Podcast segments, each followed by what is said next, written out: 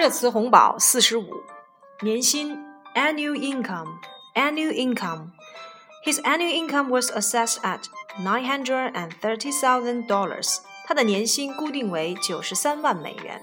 annual income 年薪。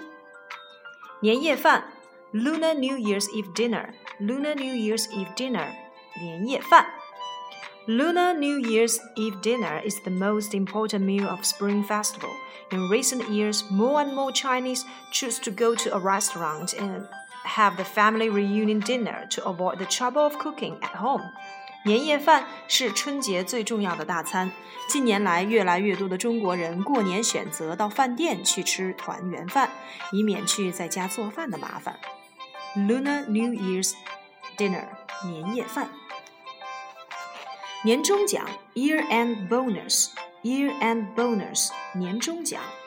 Only 20% of employees expect their year-end bonuses will be more generous than last year's, while inflation mounted to 4.2%.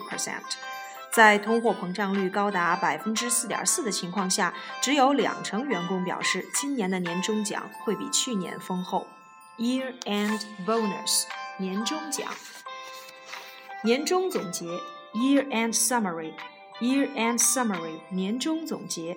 Worried about preparing a favorable year-end summary, many white-collar workers are approaching ghostwriting agencies for help.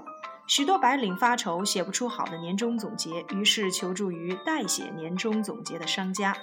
Year-end summary，年终总结。尿布外交，diaper diplomacy，diaper diplomacy，尿布外交。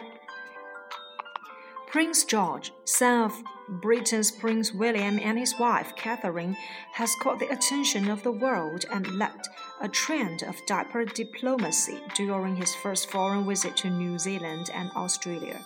英国的威廉王子和妻子凯瑟琳的儿子乔治小王子首次海外出访，在新西兰和澳大利亚率先开展了尿布外交，引来了全球瞩目。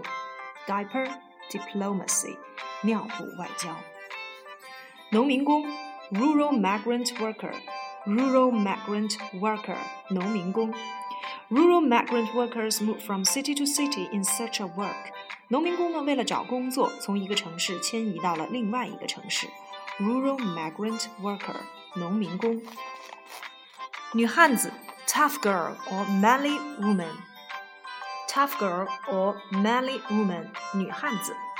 Tough girl became a buzzword after famous model Li Ai launched a discussion about it on Sina Weibo.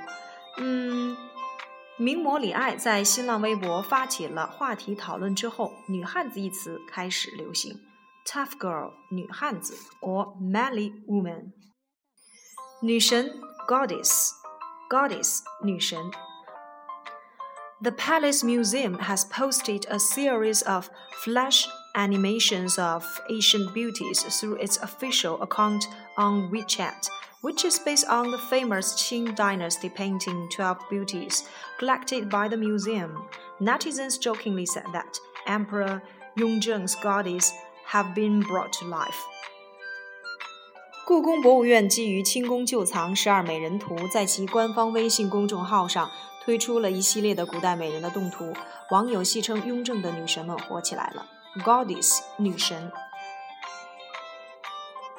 排水系统 drainage system drainage system 排水系统。